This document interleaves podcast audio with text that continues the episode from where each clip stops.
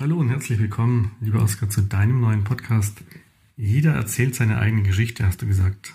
Was meinst du damit? Der, die wirkliche Herausforderung ist also schon mal alleine rauszukriegen, was will ich. Und das natürlich dann auch klar zu kommunizieren und das dann auch in dem letzten Schritt letztendlich durchzuführen, weil Kommunikation alleine ist nichts. Es ist immer ein, die Tat, die letztendlich zählt.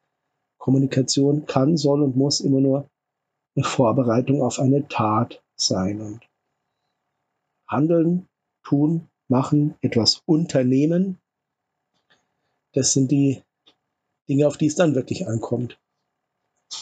Ja, ein